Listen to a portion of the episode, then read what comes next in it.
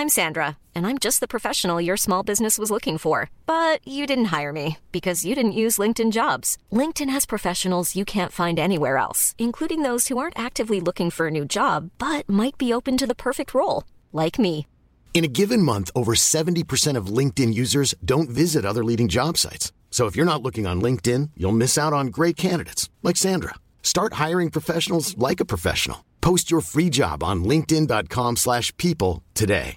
A lot can happen in three years, like a chatbot may be your new best friend. But what won't change? Needing health insurance. United Healthcare Tri Term Medical Plans, underwritten by Golden Rule Insurance Company, offer flexible, budget friendly coverage that lasts nearly three years in some states. Learn more at uh1.com. This is Paige, the co-host of Giggly Squad, and I want to tell you about a company that I've been loving, Olive and June.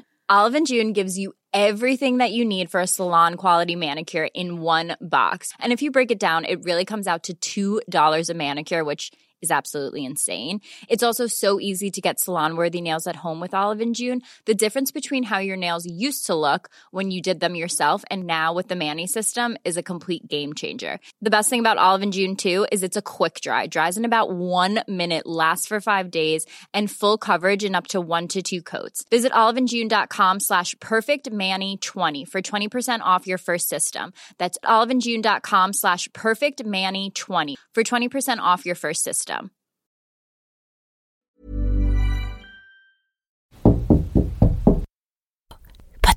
New radio.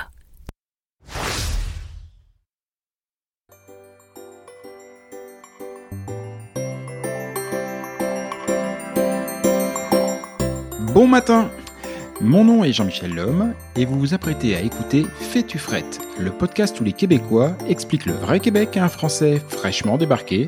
Et croyez-moi, il y a du boulot.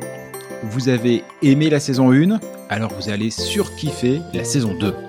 Car cette année, en plus de continuer à explorer la société, la culture et plus globalement le quotidien de la vie au Québec, je me fais fort de vous faire aussi découvrir des personnalités d'ici. Après tout, je le dis souvent, je ne suis pas venu ici pour le Québec, je suis venu pour les Québécois.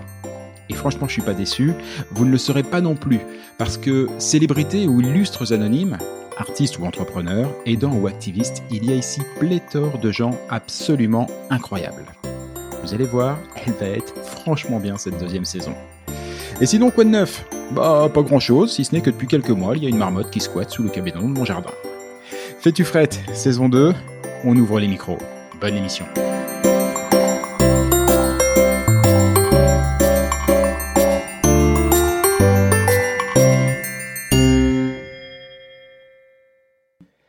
L'épisode d'aujourd'hui s'intitule Danse avec le Québec. Alors oui, oui, vous avez le droit de vous dire que question originalité sur ce coup-là, je me suis pas fait un nœud au cerveau. Et j'avoue, c'est pas le top de l'originalité. Sauf que, bah, sauf que c'est sacrément juste. Car grâce à mon invité du jour, le tellement bien nommé Jean-Marc Généreux, nous allons tournoyer avec toutes les dimensions du Québec. La dimension artistique tout d'abord, évidemment la dimension artistique, tellement frappante ici, la question du rayonnement international et cette incroyable capacité à s'adapter à l'ailleurs sans jamais renoncer à son identité québécoise, la gentillesse et la bienveillance qui font la renommée des Québécois de par le monde, et ce que j'appellerais la, sincérité des artistes québécois, vous, verrez, j'aurai l'occasion de développer un petit peu plus tard. Cet épisode est important, vraiment, car il nous permet de toucher à l'essentiel de ce qui fait que j'aime tant ce pays, à savoir le cœur Québec. Salut Jean-Marc. Bonjour euh, Jean-Michel, ça va bien? Ça va extrêmement bien. Je suis euh, ravi et honoré d'être là et de, de, de, de te recevoir sur, euh, sur, Fais-tu frette. J'ai euh, mille questions à te poser. J'espère que tu as deux semaines devant toi. Euh, Fais-tu frette, fais-tu frette? Est-ce que toi, t'as frette, là? On alors, est bien? Alors là, ça va encore, mais au moment où on enregistre, on est fin septembre, et c'est vrai qu'il y a eu une baisse des températures dans les dix derniers jours. Ça y est, je commence à me remémorer l'hiver. Voilà, euh, j'étais pas forcément pressé. Voilà, j'ai bien aimé l'hiver. Voilà, j'ai- en Ouais. fait, ah, j'aime les quatre saisons ici.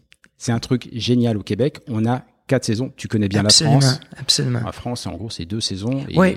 Voilà.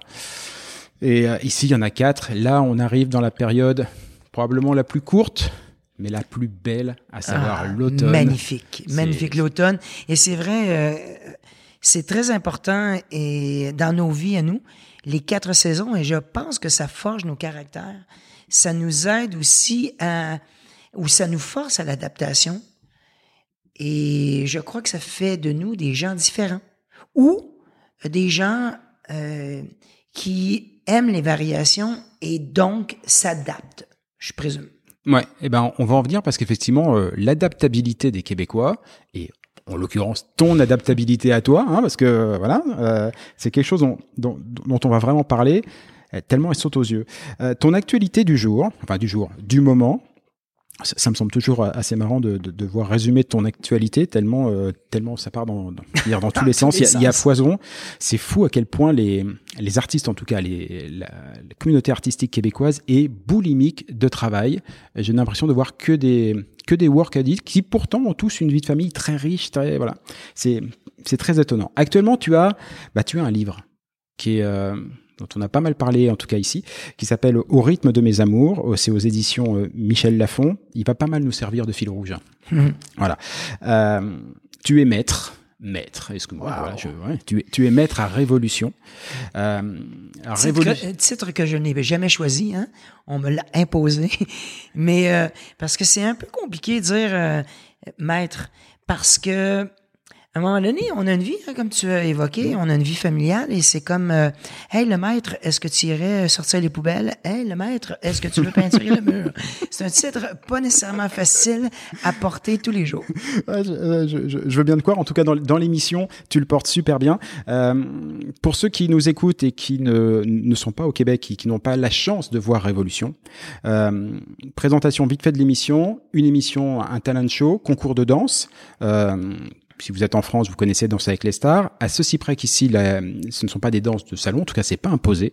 Euh, on voit énormément de danse contemporaine. Voilà. Euh, clairement, on en prend plein les yeux, vraiment plein les yeux. Et l'une des particularités, c'est le moment de la révolution, qui est peut-être la seule figure imposée. Si on peut même pas vraiment parler de figure, mais il y a un moment choisi par l'artiste où il va être pris en, en- en photo à pur 360. Et ça nous donne des images de, de lévitation, du, enfin des images d'une poésie absolument dingue. Ce qu'on a la prétention de faire, c'est c'est d'amener tous les styles de danse sous le même toit. Oui, la danse sportive, euh, communément appelée la danse de salon en France, va être euh, au menu, mais il y a la danse contemporaine que tu as évoquée, le, la danse classique, il va avoir tous les dérivés de la danse urbaine. Et euh, ce qui est intéressant dans ce talent show, comme tu l'as bien dit, c'est la danse au premier degré. Euh, danse avec les stars, c'est la danse pour moi au deuxième degré.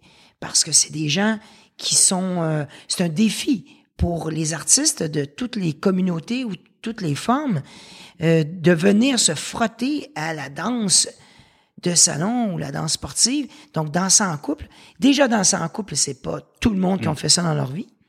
Et donc, euh, Révolution, pour moi, il y a une évolution par rapport à la prise de conscience de la danse et ce qu'on nous demande, nous, en tant que maîtres, c'est de décrypter, d'analyser, donner des clés, non seulement aux téléspectateurs, mais aussi à ceux qui viennent sur notre scène. On veut pas qu'ils repartent les mains vides. On essaie de les, les aider à évoluer. Et donc, euh, on essaie de faire la révolution de la danse. Eh ben franchement, ça marche, c'est super addictif.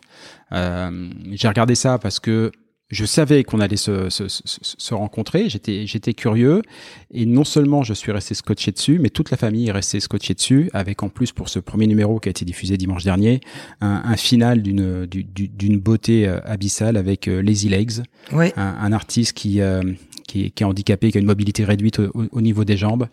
Et, euh, vous trouverez forcément ça hein, sur, sur, sur Internet, son passage. Euh, le moment de la révolution, donc ce moment où on fait une image à, à 360 et, euh, et d'une beauté abyssale. Et pourtant, quand je vais vous le décrire, vous allez dire, bah oui, so je répète, il a une difficulté, euh, une mobilité extrêmement réduite. Il se, il danse d'ailleurs avec des, avec des béquilles, bien souvent. Et au moment de la révolution, il se dresse debout, seul, sans ses béquilles. il est fier, il a une posture de matador, il a un regard lumineux, porté vers l'avenir. Et euh, alors, toi tout particulièrement, elle t'a bien saisi cette image-là. On, on, te connaît souvent pour avoir euh, laissé parler tes émotions et, et être pris par l'émotion, mais là c'est tout le plateau qui a été ramassé en même temps. Ah oui, c'était euh, c'était c'était un moment, on va le dire euh, mémorable. Lazy Leg, euh, Lucas est un gars qui performe partout à travers la planète. Il est en demande. Oui, ses jambes euh, ont vraiment. euh, c'est pour ça d'ailleurs qu'il s'appelle Lazy Leg parce qu'il ne répond pas à tous les mouvements qu'il veut. Euh, mais son haut de corps est fabuleux. Je veux dire, il est capable de créer des mouvements dans l'espace à cause de, grâce à ses deux béquilles. Et euh, quand on connaît un peu son histoire, il a deux petites filles. Et sa deuxième petite fille, euh, il a appris récemment qu'elle avait la même maladie que lui. Et donc, était pour avoir les mêmes défis. Et c'est tellement cette danse euh, démontre la résilience et aussi euh, la générosité de, de Lucas de vouloir donner des images impérissables à sa famille. Parce qu'il performe partout à travers la planète, mais il peut pas toujours amener les images. Oui, les images voyage, mais là, ses deux enfants étaient présents, ont vu, et sa femme était présente, et ont vu la performance. Et pour lui, que ça s'arrête aujourd'hui, demain ou après-demain, son cadeau est fait. Il a déballé sa boîte. C'est- C'est un, c'est un tueur à gages, c'est un danseur émérite.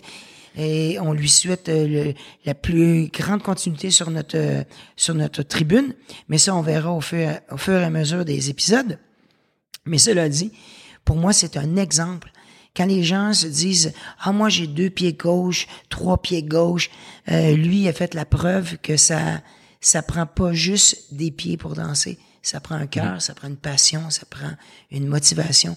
Et il le prouve à chaque fois qu'il monte sur scène.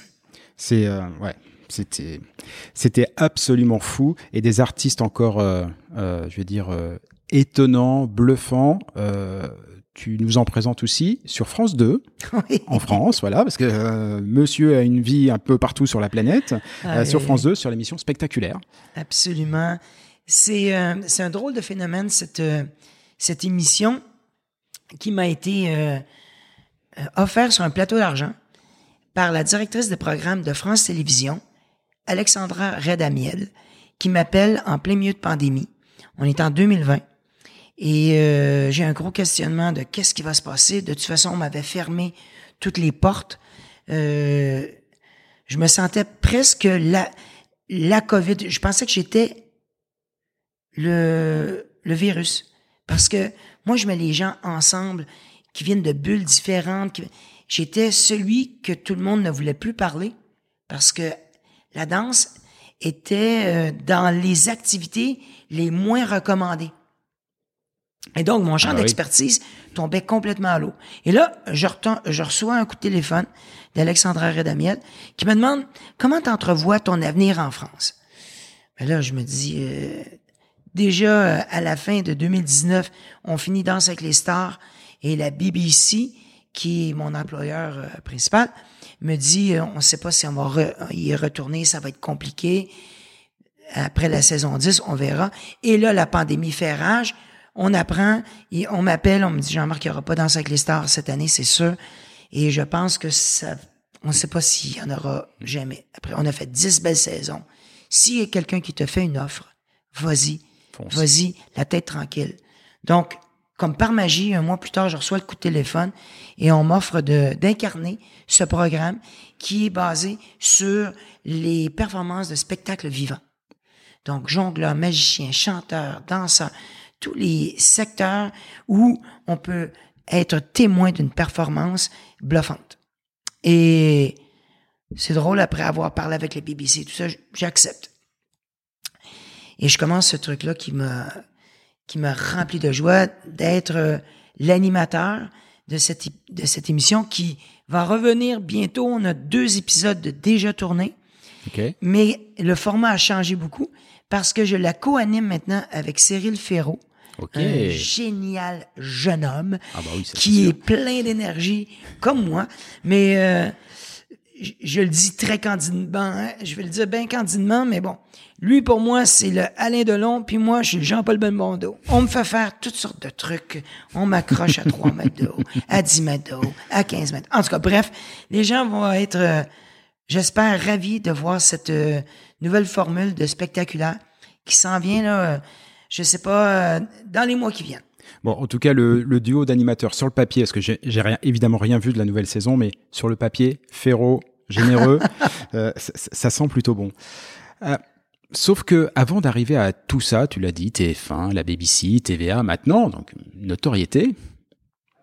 C'est ce que j'ai découvert en, en, en parcourant ton livre que j'ai, je m'excuse, pas pu lire en entier pour l'instant parce qu'on a calé l'é- l'émission un peu vite, mais euh, mais j'ai découvert et j'étais vraiment très surpris que le gros de ta carrière jusqu'ici s'est fait dans l'anonymat. Alors attention, l'anonymat relatif, c'est-à-dire que pas dans l'anonymat de la danse, dans la danse très vite avec ton épouse, vous êtes France. devenus des, des références avec France, d'ailleurs, avec France. Ben oui. Le- voilà, le prénom, enfin, on, Déjà. on- on- on y reviendra. Euh, c'est un long parcours quand même. On a eu euh, la chance de performer au moins pendant 30 ans, euh, côte à côte. On a défié la gravité, on s'est promené, on a fait trois fois le tour du monde en compétition, en spectacle ou comme chorégraphe. Elle a toujours été à mes côtés jusqu'à temps qu'on ait euh, un diagnostic un peu euh, difficile à accepter de ma fille. Mhm. Francesca, Francesca. qui est atteinte du syndrome de Rett, qui à partir de ce moment-là, ben, France, elle a pris euh, la sortie 22 et elle s'est dit, moi, je vais être euh, une mère à part entière. On avait déjà un fils, Jean-Francis, qui avait besoin aussi euh, de notre présence. Et moi, ben, j'ai décidé de, de, de me reformater en tant que, pas jamais comme danseur soliste, mais à prendre des, des, des boulots où j'avais pas besoin euh, France à toutes les deux minutes parce que jusqu'avant le diagnostic de Francesca, vraiment mon nom était euh, c'est un nom composé qui s'appelait Jean-Marc France. Et il y avait deux traits d'union. Il y avait Jean, trait d'union Marc, trait d'union France. Je, je ne vivais pas, je ne respirais pas, je performais pas sans elle.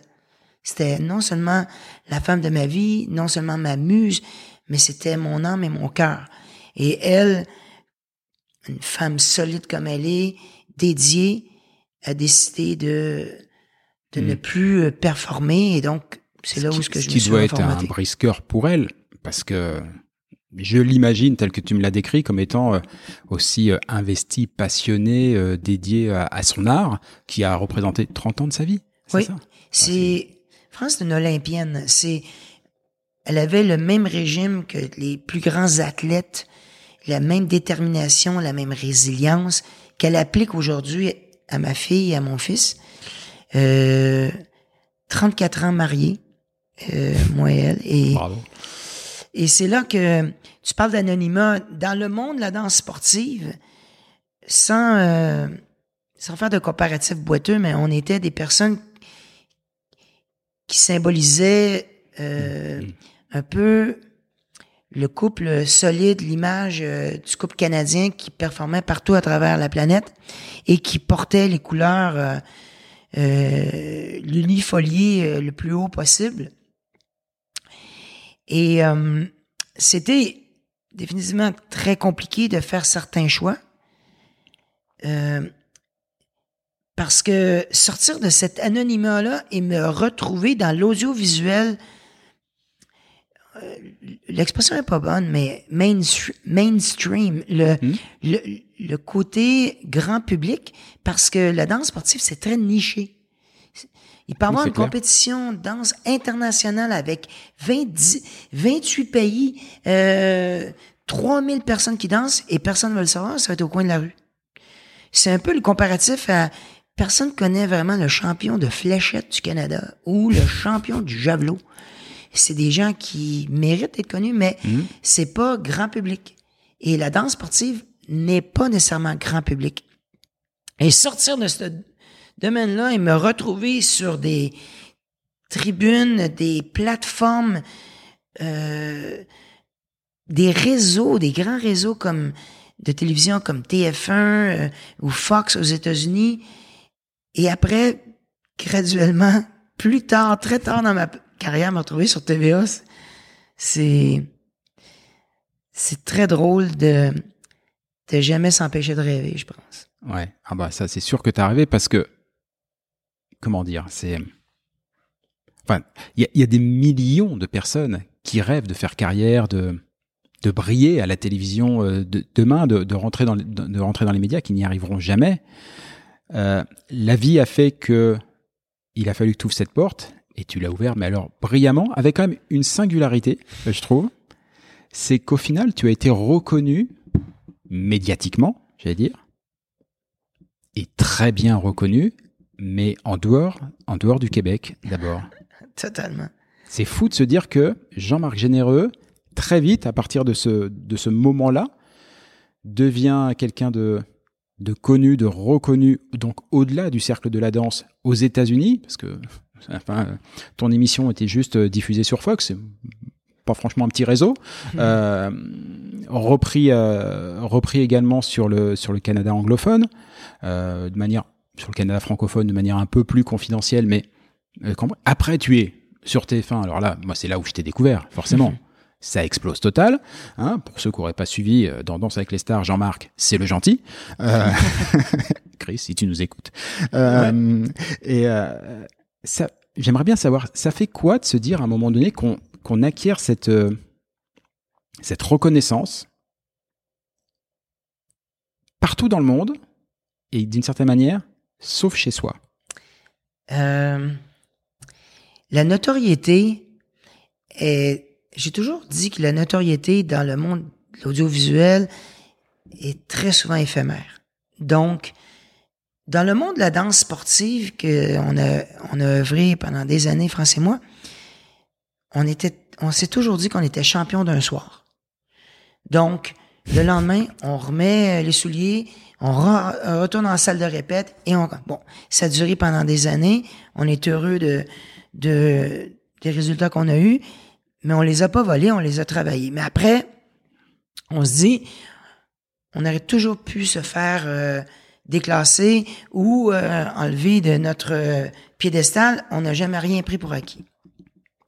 Donc moi, j'ai jamais pris pour acquis la notoriété. Ce que je faisais dans un pays, j'ai réalisé qu'il y avait beaucoup de choses qu'on peut faire, un rayonnement, un impact sur des millions de personnes, mais qui restent local, d'une certaine façon. Ce qu'on fait, ce que j'ai fait avec euh, les États-Unis sur la Fox, restait aux États-Unis, avait un certain rayonnement au Canada anglais, mais euh, c'était bref. Après, quand j'ai fait So You Think You Can Dance Canada, wow, j'ai eu un rayonnement hmm. majeur du côté du Canada anglais, mais les États-Unis avaient aucune référence de ça. Quand j'ai fait Danse avec les stars pendant dix saisons, je me suis amusé, je me suis éclaté, j'ai fait, ça m'a fait faire du cinéma avec Thomas Langman, j'ai fait des apparitions dans des fictions, des trucs comme ça. Mais ça reste en France. Et quand je revenais dans mon Boucherville, dans mon Québec natal, personne m'embêtait à l'aéroport, personne me demandait un autographe ou une photo, un selfie. Ah, c'est sûr que ça devait te changer de Paris. Mais il faut se dire aussi, si des gens connaissent ou ont le, bonheur. Et euh, l'opportunité de rencontrer ma femme, France, ils vont, rencontrer quelqu'un de, de tellement terre à terre, de quelqu'un de tellement bien construit que tous ces événements-là, toutes ces lumières, les, les paillettes, les pierres du Rhin, euh, les cris, les oh là là chihuahua, où est ça, j'achète, balèque. elle sent balèque. C'est comme, c'est tout. C'est comme ça, bravo. Mais quand tu reviens à la maison, euh, oui, il euh, faut, aller, faut aller tondre le gazon, il faut le peinturer ce mur-là, et c'est tout. Et du coup, est-ce que tu as hésité justement quand TVA t'a appelé? Ah non. Parce que ça t'exposait là pour le coup dans ah ton Boucherville. les voisins te connaissent maintenant. Il faut, euh, faut pas tourner l'histoire à l'envers.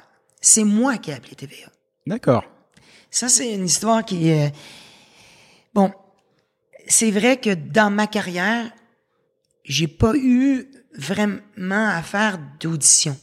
On m'appelait pour faire des trucs. Et là, je me retrouve, et c'est c'est écrit dans mon livre, et je vais le résumer euh, brièvement, mais je vais voir Éric Antoine, qui est un magicien que j'aime beaucoup, qui était au Saint-Denis, il faisait sa performance. Je vais aller au parcomètre, je paye le parcomètre. Et là, il y a une dame qui vient me dire, Monsieur Généreux, il va avoir un nouveau show de danse à la télé. Et euh, c'était sur Facebook. Ça va s'appeler Révolution. Et il disait, euh, qui vous euh, feriez la suggestion par des juges? Ben, j'ai écrit votre nom, Monsieur Généreux.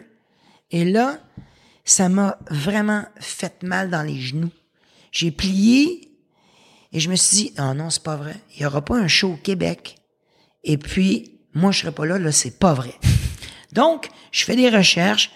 Bref, je rentre en contact avec Guy Villeneuve, qui est le producteur, et Fairplay, qui est la maison qui mettait ça euh, de l'avant, avec euh, Québécois Contenu. On me rencontre, contre toute attente, on me rencontre. Mais dans l'histoire, euh, Fairplay et Révolution ne cherchaient pas nécessairement un gars pour le siège de maître au niveau de la danse sportive, au niveau de la danse de couple. Ils cherchaient plutôt une femme. Donc, j'avais pas le bon équipement. Quand même, j'aurais eu le plus beau sourire. C'était pas ça qu'ils cherchaient. Sûr, il t'en manquait deux, trois. ouais. Et il s'est passé dans le livre, je, l'ai- je l'ai écrit en long et en large, mais il se passe plein de choses. Puis à la fin, ben c'est moi qui ont choisi pour le siège de, de maître. Mais c'est- et c'est pour ça que c'est le fun euh, d'avoir cette conversation avec toi, euh, Jean-Michel, parce que les gens vont penser que Révolution c'était de, de l'acquis pour moi et c'est pas vrai. Mmh, Moi, ça m'aurait semblé une évidence. Non, non, mais si, j'avais dû, non, moi non. qui suis arrivé ici au Québec, si j'avais dû monter un, un talent show sur la, sur, sur la danse, mais t'es la première personne que j'aurais appelée. Ouais, mais il fallait me connaître pour ça. Et quand Ah t'es ouais, mais un- moi, je te connaissais. Quand t'es le plus connu des inconnus, dans ton propre euh, bled, dans ton propre pays, ça devient compliqué. Mais c'est pas grave. Euh, L'histoire, elle, elle- elle s'est bien terminée. Ah oui, c'est moins qu'on puisse dire. Et moi, c'est pour ça que je me dis, je m'empêche pas de rêver. Un jour, je vais faire, je l'espère, faire beaucoup de fiction, faire du cinéma. euh, parce que la seule chose que je, je demande, c'est donnez-moi une chance. Parce que c'est arrivé plus qu'une fois que quand on m'a donné la chance, ça n'a pas pu marcher, on va dire. En tout cas, moi, je me souviens de tes apparitions en tant qu'acteur. Euh, alors, j'ai pas vu le film. Par contre, je t'ai vu dans Nos chers voisins, si je dis pas de bêtises.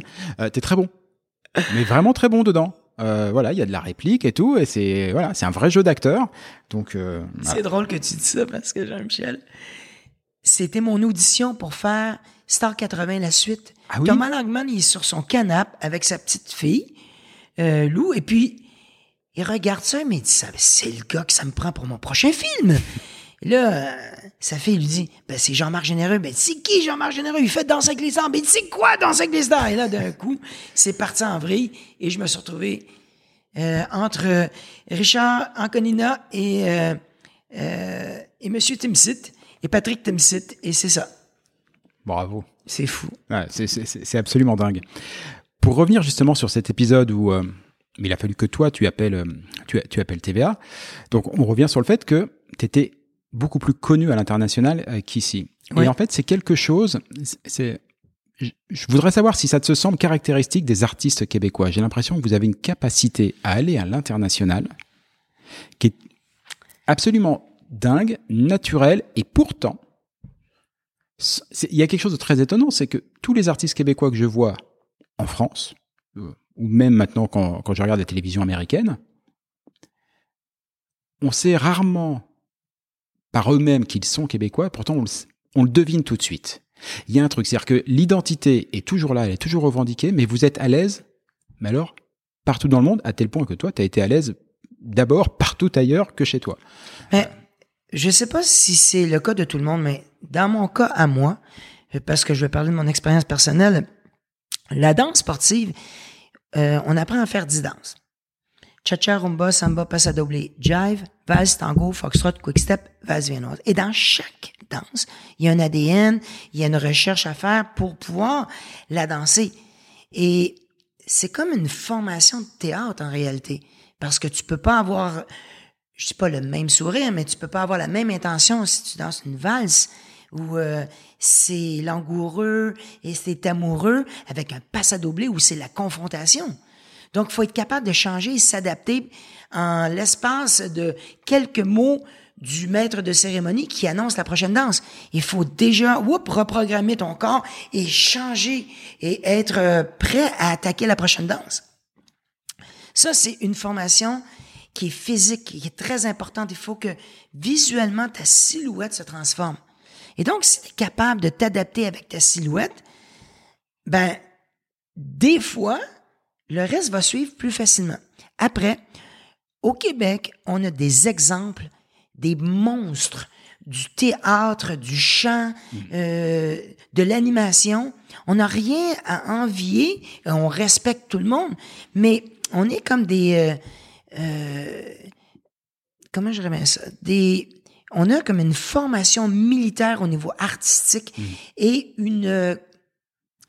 ça nous force à une certaine concentration et quand on regarde nos prédécesseurs, on se dit, on a des souliers assez euh, grands à chausser. Allez, on les remplit, on va essayer de faire le mieux qu'on qu'on peut. On le sait qu'on a une réputation euh, de bienveillance, de travailleurs, de travailleurs acharnés, euh, de bons vivants. On, on le sait qu'on a cette euh, réputation-là, donc on n'essaye pas de foutre la merde. Tu sais, c'est- ça serait facile de se prendre pour quelqu'un d'autre, mais c'est pas ça. On, il y a aussi une chose qui nous unit tous, c'est qu'on est tellement respectueux de la chance qu'on nous donne. Moi, chaque fois que je croise des, des Québécois sur des plateaux euh, en France, et je le vois ici aussi, personne ne se prend la tête. Tout le monde veut travailler. Tout le monde veut que ça se passe bien. C'est pas été le cas dans tous les pays où les producteurs, les réalisateurs bien. deviennent un petit peu caractériels. Nous, ça arrive moins ici. Ouais, ça, ça- ça ne m'étonne pas. Euh, mais moi, tu vois, c'est ce qui m'étonne le plus. alors, ça m'étonnait déjà quand j'étais en France et que je regardais le Québec de loin. Euh, ça m'étonne encore plus depuis que je suis là. Euh, le Québec, c'est un petit pays. C'est un petit pays en termes de population. On est à 8 millions d'habitants. C'est plus petit que la seule région parisienne.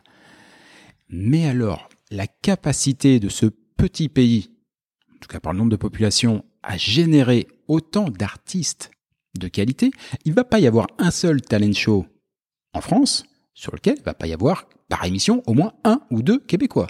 Jamais. Et mais quel que soit, quel que soit là, pareil aux États-Unis. Et, moi, quand je vois ici que j'arrive et que je commence à regarder les chaînes de télévision, les chaînes de radio, mais la production québécoise, c'est hallucinant. C'est-à-dire, nous, en, en région parisienne, il y a, hormis les chaînes de télé nationales, il y a deux chaînes de télé, on va dire, régionales, et franchement, ça casse pas trois pattes à un canard. Ici, mais il y a des chaînes partout, en, en plus des, des, des, des- des gros networks. Euh, il y a plein de chaînes variées qui ont une vraie audience, qui ont une vraie qualité de programmation. D'où, à ton avis, toi, parce que t'en, t'en es le produit, clairement, c'est euh, voilà, d'où vient cette passion pour l'art, pour la création, d'une manière générale? Ça devient d'où le talent québécois? J'ai comme l'impression que nous, on est les Gaulois de l'Amérique du Nord. Donc, euh, on a un druide, euh, on a eu des druides qui nous ont remplis de potions magiques, qui nous ont fait croire en nous. C'est sûr qu'on peut parler de clash politique, on peut reculer le- et, dire que le Québec a dû s'affirmer à travers différentes prises de position. Euh, mais moi, je j'adore cette province, mais j'adore aussi mon pays. Euh, moi, je me sens aussi, euh, je me sens très à l'aise en Colombie-Britannique, comme sur l'île du Prince-Édouard. J'ai eu la chance et le privilège de performer dans les 10 provinces de mon pays, dans les 52 États des États-Unis, dans plusieurs pays d'Europe et d'Asie. Donc, je pense que, à la base, pas se prendre la tête et pas se prendre pour quelqu'un d'autre, ça l'aide à, à, à faire face à une vraie réalité. As-tu un vrai talent ou t'as pas un vrai talent? Est-ce que tu es un... Il y a des gens qui, naissent avec un talent naturel et d'autres un talent travaillé. Nous, on accepte les deux au Québec. On n'est pas comme ah oui, mais toi tu ne fais pas ça, toi t'as pas fait ça. Non non, on il y, a moins, un peu moins, c'est un peu moins castrant ici euh, au Québec que ce l'est euh, dans d'autres pays du monde. Aut- Autrement dit, c'est moins compartimenté. Ah, t'es animateur, ah, tu peux pas être chanteur. T'es chanteur, tu peux pas être acteur. T'es acteur. On prend l'exemple des humoristes, là. Euh, Les humoristes, aujourd'hui, font tout. Tout. Et c'est merveilleux. Puis, euh, je crois aujourd'hui que euh, si tu as envie d'être comme un, un Rubik Cube, là, un cube Rubik, et aujourd'hui d'être rouge et le lendemain être blanc, puis l'autre journée t'es bleu, puis l'autre journée tu veux être jaune et, et vert. Bref, tu peux choisir ta couleur et tu seras pas dénigré. Après, c'est pas synonyme de succès. Puis ça, c'est une chose, puis je vais revenir souvent sur ce mot-là. Le mot rêve. Puis ça, je, je crois que ici au Québec, très souvent, on t'empêche pas de rêver. Ça veut pas dire que ça tournera pas en cauchemar. Ça, ça, c'est très important. Parce que Oui. faut, il y a une douche de réalité à un moment donné, euh, il y a des portes qui s'ouvrent et d'autres qui se ferment. Euh, mais à la base, je pense qu'on comprend vraiment le sens du mot être libre. Après, libre vient avec des conséquences. forcément. Moi, je peux, si je veux, euh, mettre à, à briser toutes les, les fenêtres, euh, si je vais dans un centre d'achat, je suis libre de le faire, mais ils sont libres de m'arrêter puis de me mettre en prison aussi. Et donc, je, je pense que la liberté artistique ici, on la connaît, on l'utilise, on l'exploite et on l'importe. Et puis, on l'exporte. Parce qu'on prend souvent, on regarde une idée, on dit, ah ouais, mais pas qu'on peut la faire mieux, mais on va la faire à notre sauce. Puis après ça, on la prend, on le renvoie. Bref, il y a- on est ouvert sur l'échange artistique. On est, on est aussi ouvert à applaudir les autres. On n'est pas comme, ah, nous, on fait pas ça. Nous, on fait pas ça ici. Ah, non, nous, on fait... Non. Ça veut pas dire qu'on va le faire pareil, mais on va, on va probablement mettre un œil, puis le mettre euh, un peu à notre bouche, à notre, en utilisant les forces du terroir artistique, et euh, on verra ce que ça donnera.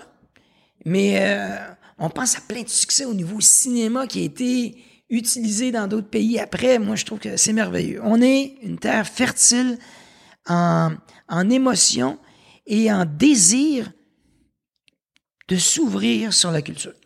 C'est- vraiment marrant le- l'exemple que tu viens de prendre avec les humoristes. Euh, alors je sais pas si tu as regardé la même émission que moi ce matin.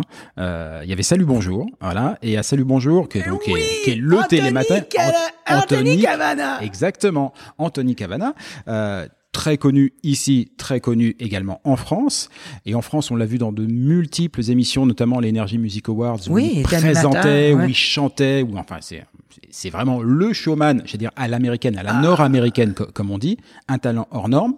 Euh, et là, ce matin, il était donc à, à l'émission euh, Salut Bonjour, l'équivalent de Télématin, euh, grosse audience euh, tous les matins, euh, pour présenter la sortie de son euh, de son album. Voilà, il se lance dans la chanson. Alors, on le connaissait déjà chanteur, mais cette fois-ci avec des compositions originales, euh, quelque chose de plutôt, franchement, très sympa. Voilà, Bah tous- ouais. tous les exemples vraiment bien Le- les sons sont super bons. super bon. Et ce qu'il disait, c'était que il le lançait là d'abord au Québec, il le lançait aussi en Suisse, il y avait un autre pays aussi, par contre il le lançait pas en France, parce qu'il s'est dit, en France, tant que je n'aurais pas obtenu un succès avec mes titres à l'extérieur, au Québec ou en Suisse par exemple, euh, en France, je serais toujours pris comme celui qui fait, bah, il se fait plaisir, mais c'est- pas sérieux et c'est pour son ego. Euh, alors qu'ici, euh, mais ça passe crème. Et effectivement, tous les artistes, tu le disais très bien, on les voit tous faire euh, de multiples choses. J'entends une pub à la radio pour un chanteur très populaire ici, Marc Dupré, Oui. qui très sérieusement nous explique qu'il vient de lancer une marque de jeans, euh, je crois, et qui invite les gens. Et c'est normal. C'est-à-dire qu'il y a personne qui va dire, oh euh, non, il- Et Marc Dupré était connu comme imitateur au début. Ah bon? Ah oui, Marc Dupré était un grand imitateur de toutes sortes de voix.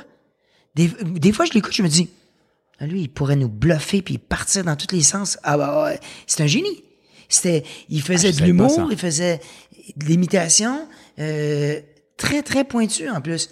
Mais c'est ça, c'est Marc Dupré. Et aujourd'hui, c'est le l'auteur, compositeur, interprète. euh, Ah bah. C'est un, c'est un monstre aujourd'hui. Ah, euh, c'est- absolument dingue. Il y a plein de choses qui, qui fait, qui développe. Et Anthony Cavana est un exemple, mais frappant, de quelqu'un qui représente euh, une culture aussi un peu différente de par sa...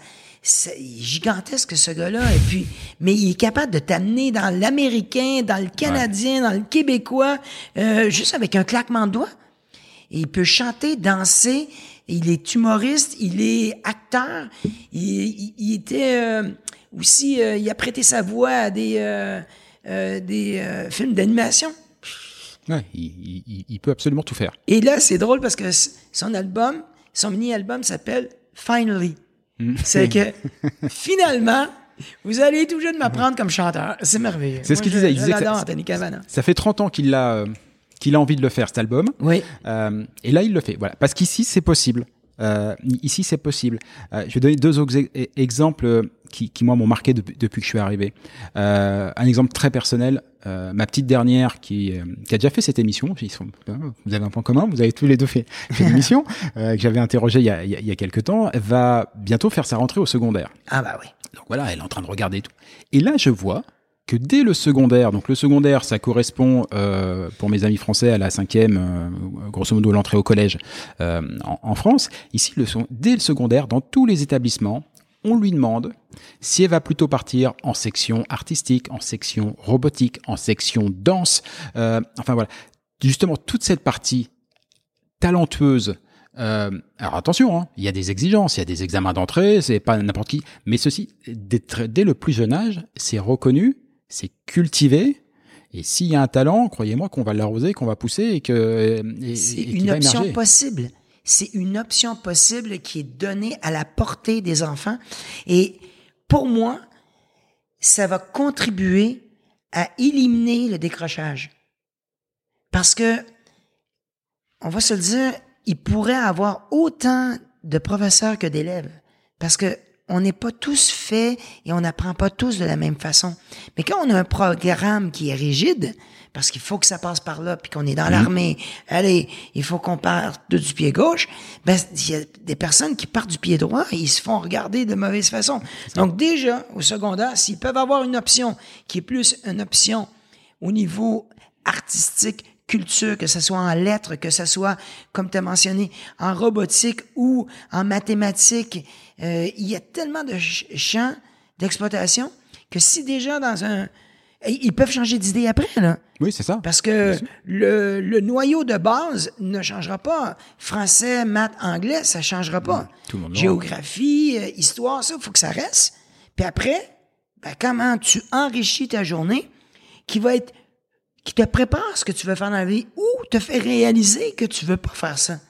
Mais pourquoi il faudrait attendre à 18 ans puis à 19 ans pour dire Ah, enfin, je peux choisir. Et là, tu dis Ah, mais j'aime pas ça. T'as perdu beaucoup de temps, je trouve. Ouais, perdu beaucoup de temps. Et puis, euh, alors moi, je pense que j'avais pas beaucoup, beaucoup de, de, de talent inné, mais j'ai eu l'impression que peut-être le, le peu de talent que je pouvais avoir dans certaines matières ou certaines domaines artistiques, ne pas l'avoir euh, développé, nourri plus tôt, fait qu'en gros, à 20 piges, euh, c'est pas qu'il était plus là, mais qu'il était plus, euh, je pouvais peut-être plus le faire éclore. Et là, dès le plus jeune âge, c'est encouragé, c'est valorisé. Oui. Euh, c'est vrai. Je pense que valoriser, c'est un très, très bon mot pour euh, dépeindre cette situation-là. Mais après, il y a une autre chose aussi, c'est qu'il faut que les parents jouent le jeu. Mm. Parce que souvent, on prend des choix pour nos enfants. Et donc, je pense que dans cette formule-là, il faut apprendre à les écouter, puis euh, faire confiance à l'évaluation aussi. Parce que si après Ouais, premier trimestre, deuxième trimestre, ça va pas, il faudrait peut-être penser l'année prochaine, revoir un peu la ouais. direction. Après, euh, je pense que quand, encore une fois, si le noyau est fort, tout ce qu'on va enrichir, puis après, euh, il s'agit euh, de, de travailler. Ouais. L'autre point, euh, alors ça c'était l'exemple personnel, et l'autre point moi que j'ai remarqué depuis que je suis arrivé, euh, et qui a été vraiment très surprenant pour quelqu'un qui vient de France, dans un univers très compartimenté, euh, c'est de voir qu'ici les artistes, à partir du moment où ils commencent, où ils sont en développement, toutes les portes sont ouvertes. Et je m'explique. Euh, il n'est pas rare de voir un présentateur d'une émission sur TVA, mais présenter une autre émission sur Télé-Québec, être chroniqueur dans une autre émission euh, sur Ici Canada. C'est-à-dire, alors qu'en France, bah, tu, le sais bien, quand tu es sur France 2, en gros, tu as accès au service public, mais les portes sur TF1 commencent à devenir un petit peu fermées. Euh, sur M6, pareil, tu peux être invité, mais compliqué, voilà. Euh, au mieux tu seras invité, mais tu travailleras pas. Euh, là, non du tout. C'est ok, tu développes un talent ou euh, une activité sur une chaîne, mais tu peux aller faire d'autres choses. Tu peux aller faire du cinéma, tu peux aller faire ta promo ailleurs et tout. Euh, on sent qu'il y a un, presque une sorte de, de, dynamique collective en disant allez. On, on, arrête les batailles de clochers. À un moment donné, ce qu'on veut, c'est que nos artistes se développent, se nourrissent, fassent de nouvelles expériences, et où que ce soit, c'est bon pour tout le monde. Euh, dans dans tout cet exemple, je pense que le mot euh, nourrir est très important au sens propre et au sens figuré. Euh, c'est bien qu'il y ait moins de batailles de clochers et travailler, ça t'aide à nourrir ta famille et travailler te nourrir artistiquement. Je pense que les producteurs et les grandes chaînes ou les grands patrons de chaînes ont réalisé ça ici au Québec, ça fait longtemps. Après, c'est sûr et certain qu'il y a des animateurs qui ne changeront pas de chaîne. C'est normal parce que ils sont bien nourris, ils sont bien servis par la chaîne en particulier, mais ils ne verraient pas d'un mauvais œil si une opportunité se présenterait de l'autre côté. Mais tant et aussi longtemps qu'ils sont bien dans une chaîne et qu'ils ont du travail et des opportunités d'explorer et d'exploiter leur talent, ils vont rester là. Mais s'il y a d'un autre côté, s'il est pour une saison, euh, parce qu'on sait très bien que c'est pas tout, c'est pas toujours une émission pour la vie qu'on va faire. C'est pas toujours, euh, ça va pas durer 20 ans puis 30 ans, comme il y a déjà eu des émissions dans le passé. Donc, la grille horaire change. Et, euh, et moi, je trouve que ce que tu mentionnes, ça arrive beaucoup, beaucoup, beaucoup avec les maisons de production qui, euh, euh, qui créent des programmes pour plusieurs jeunes. Et ça, je trouve ça génial. C'est, c'est important que tes patrons, eux aussi, ont envie euh, d'aller travailler sur le service public ou aller travailler euh, dans une, une grosse boîte comme TVA et oups, il y a une opportunité, il y a une case horaire à nouveau, ben on va on va créer quelque chose pour ça. Et, et, là, les pas nécessairement les appels d'offres, mais les les opportunités et ben, arrivent et les coups de téléphone commencent à se faire et, je trouve ça intéressant. Et tu as raison, c'est beaucoup plus facile de chevaucher et de changer de chaîne ici au Québec que celle-là en France. Ouais, plus et aux États-Unis aussi. Aux États-Unis, pareil? Ben oui. Ouais. Moi, moi l'exemple, je, je l'ai très vite remarqué ici, mais ça a été flagrant avec une personne que je vais nommer, Mélissa Bédard, Oui.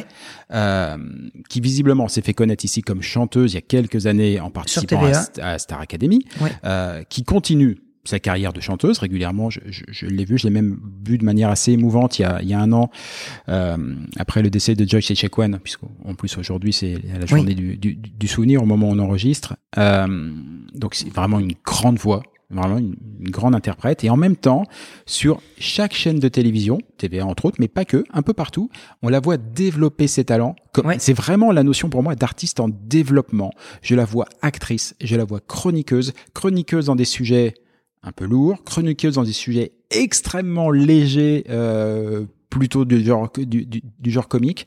Et voilà. Et ça ici, on sent que c'est- comme si j'allais dire euh, tous les producteurs du Québec, euh, tous les diffuseurs s'étaient dit euh, on va en faire une star. On va en tout cas l'aider à trouver sa voix ou ses voix, puisqu'il y Oui, en a ses voix. probablement plusieurs. Oui. Euh, Puis elle génial. passe, elle passe du, du micro à la lentille parce qu'elle est à la radio aussi.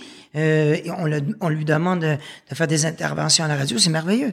Moi, moi, je suis pour ça. Je suis totalement pour ce genre d'exercice et de confrontation euh, vers l'artiste. Et ça donne encore plus de l'espoir et de la confiance. Ceux qui réussissent, ben, ils peuvent dire aux autres, ben, c'est tu vas voir, euh, ça, ça peut se faire. Donc, ça revient encore, ça fait la troisième fois que je le dis pendant ton balado, ben, si tu rêves, ça risque d'arriver. Rêve-le, souhaite-le, prie-le, travaille pour, et ça va peut-être arriver. toi qui est arrivé la même chose, à dire en France. C'est-à-dire savoir que tu t'es fait connaître comme euh, co- comme juge dans, dans Danse avec les stars. Avec le et ça j'achète, Ah, c'est devenu quelque chose de voilà de qui t'a amené à la publicité, à enfin c'est- en gros, tu pouvais plus ouvrir la bouche. Si tu le disais pas dans les deux minutes, ça passait pas. C'était un peu comme Jean-Pierre Foucault avec euh, c'est votre dernier mot. Euh, Sauf qu'à un moment donné, tu es, quand tu es passé sur France 2, tu l'as très bien raconté tout à l'heure, tu deviens animateur. Et c'est un autre métier. Ah oui. animateur. Euh, Est-ce que tu as senti à ce moment-là, dans le microcosme en France ou quelque chose, des réticences en disant Oh là, mais il n'est pas à sa place celui-là ou, ou tu as été. Ben, ça dépend. Il y a, il y a- il y a deux niveaux. Je pense qu'au niveau professionnel, les gens, je vais dire, m'ont accepté et m'ont donné la chance, l'opportunité de faire l'exercice. Sur les réseaux sociaux, moi, j'ai été euh, extrêmement euh, protégé. Dans mes dix saisons de Danse avec les stars, les gens ont été, Ah ben, les gens dire, à 99 Non, mais il t'aime. hyper gentil avec moi.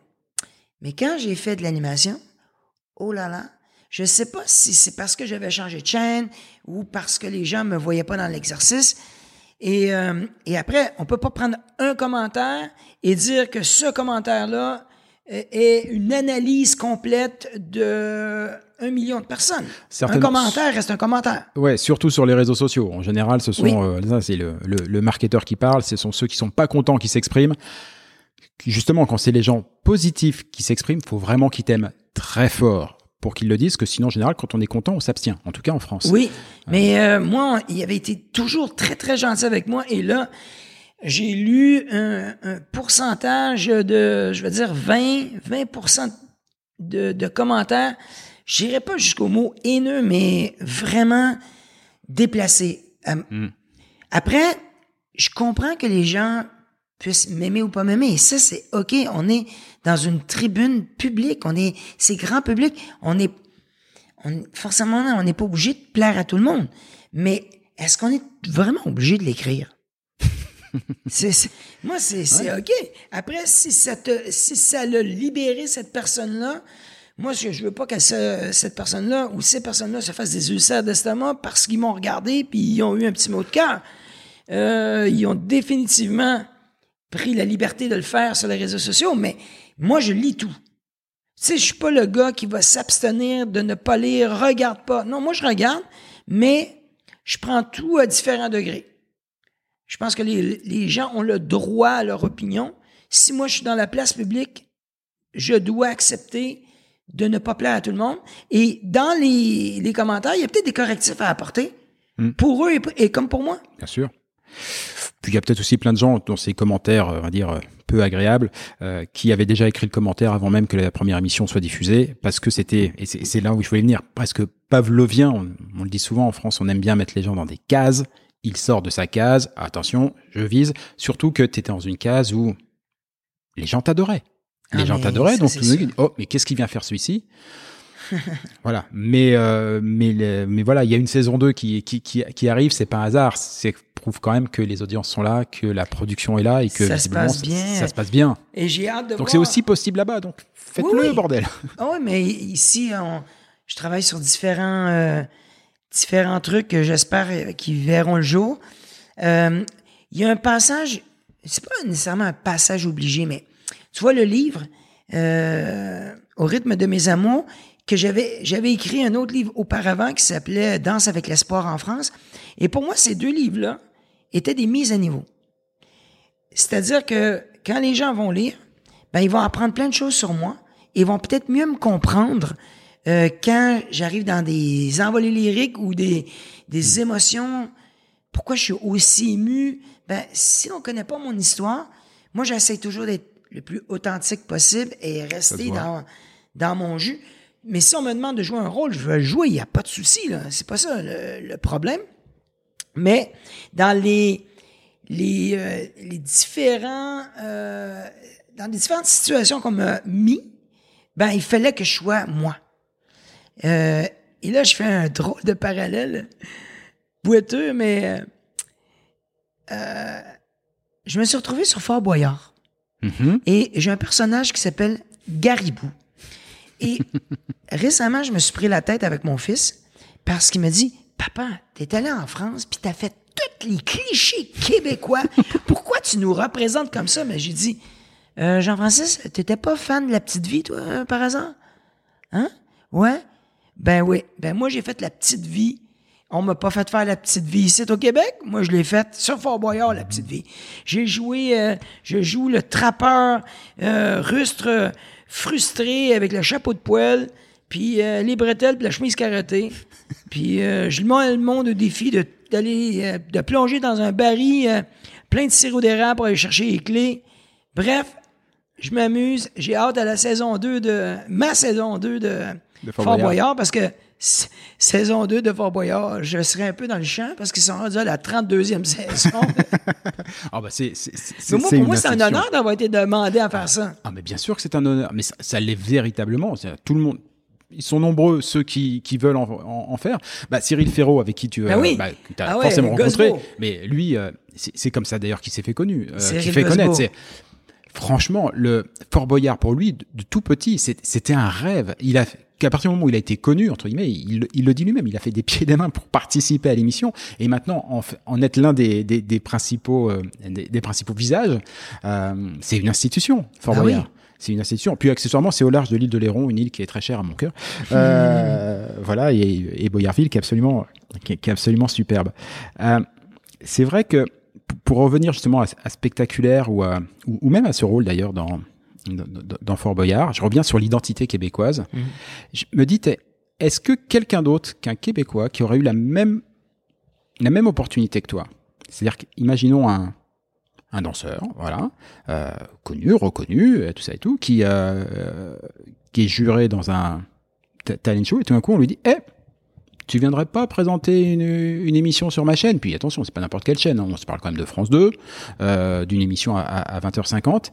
Moi j'ai le sentiment que tous les Québécois à qui on le proposerait diraient go, et qu'assez peu de Français diraient oui. Ah, je comprends ton.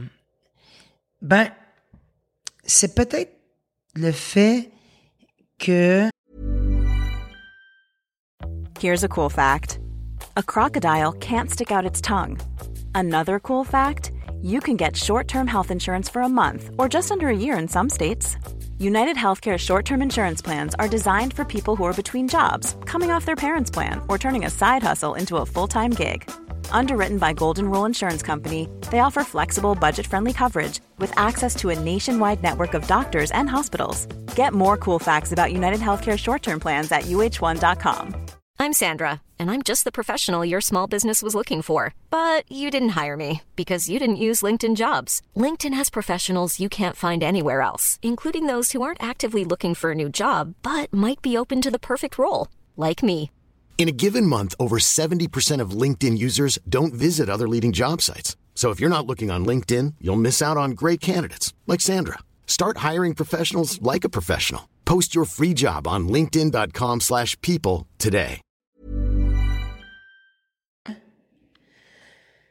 today. Peut-être qu'on a ça dans nos veines. on- Puis je veux pas dire ça de mauvaise façon, mais. En tout cas, je vais, en tout cas, je vais, je vais revenir à- personnellement. Je connais pas c'est quoi le sentiment de jalousie. Je connais pas trop le sentiment du tract. Euh, je sais que le mot existe dans le dictionnaire, je sais qu'il est là. Oui, et je je connais confirme. la définition, je comprends. Puis je comprends qu'il y a des gens qui en sont affectés et je respecte ça au dernier degré. Puis je connais pas trop, trop le, le sentiment de la peur. Je l'ai vécu quand j'étais tout petit, tout petit. Puis après, ben, vers l'âge de 9 ans, ça s'est comme estompé. Pour te donner un exemple, il y avait une émission qui s'appelle Vie ma vie en France. Oui, bien sûr. Et euh, ils m'ont proposé boucher, urgentologue ou sauter en parachute. Donc, j'ai pris sauter en parachute. Tu vois? c'est que c'est. Je, je sais pas, je, je veux pas faire de généralité parce que je pense sincèrement qu'il y a beaucoup de Français qui sont de très, très, très bons euh, animateurs, euh, artistes de toutes les, les factions artistiques et culturelles diraient oui tout de suite pour venir ici au Québec. Parce que je sais pas que c'est une fascination, mais je pense que les Français regardent de l'autre côté de l'Atlantique et sont, sont intrigués par le Québec. Et je pense que juste ce côté-là de curiosité, parce que du talent, ils en ont à revendre, euh, je pense qu'ils diraient plus oui que non, moi, je pense. Oui, pour faire ici. Oui. Mais je le disais, c'est en France. si on leur proposait la même chose en France, hmm, je suis pas, je suis pas sûr parce que changer de case en France pour n'importe quel artiste français, il sait que c'est un risque. On- alors les, les choses changent, hein, mais euh, mais je me souviens par exemple qu'il y a encore quelques années, les les comédiens par exemple, il y avait les comédiens les comédiens de télévision Oui. et puis il y avait les comédiens de théâtre et il y avait les comédiens de cinéma. Voilà. Et tu sortais pas d'une catégorie où de toute façon euh, tu t'étais condamné à faire un four si tu osais sortir de catégorie.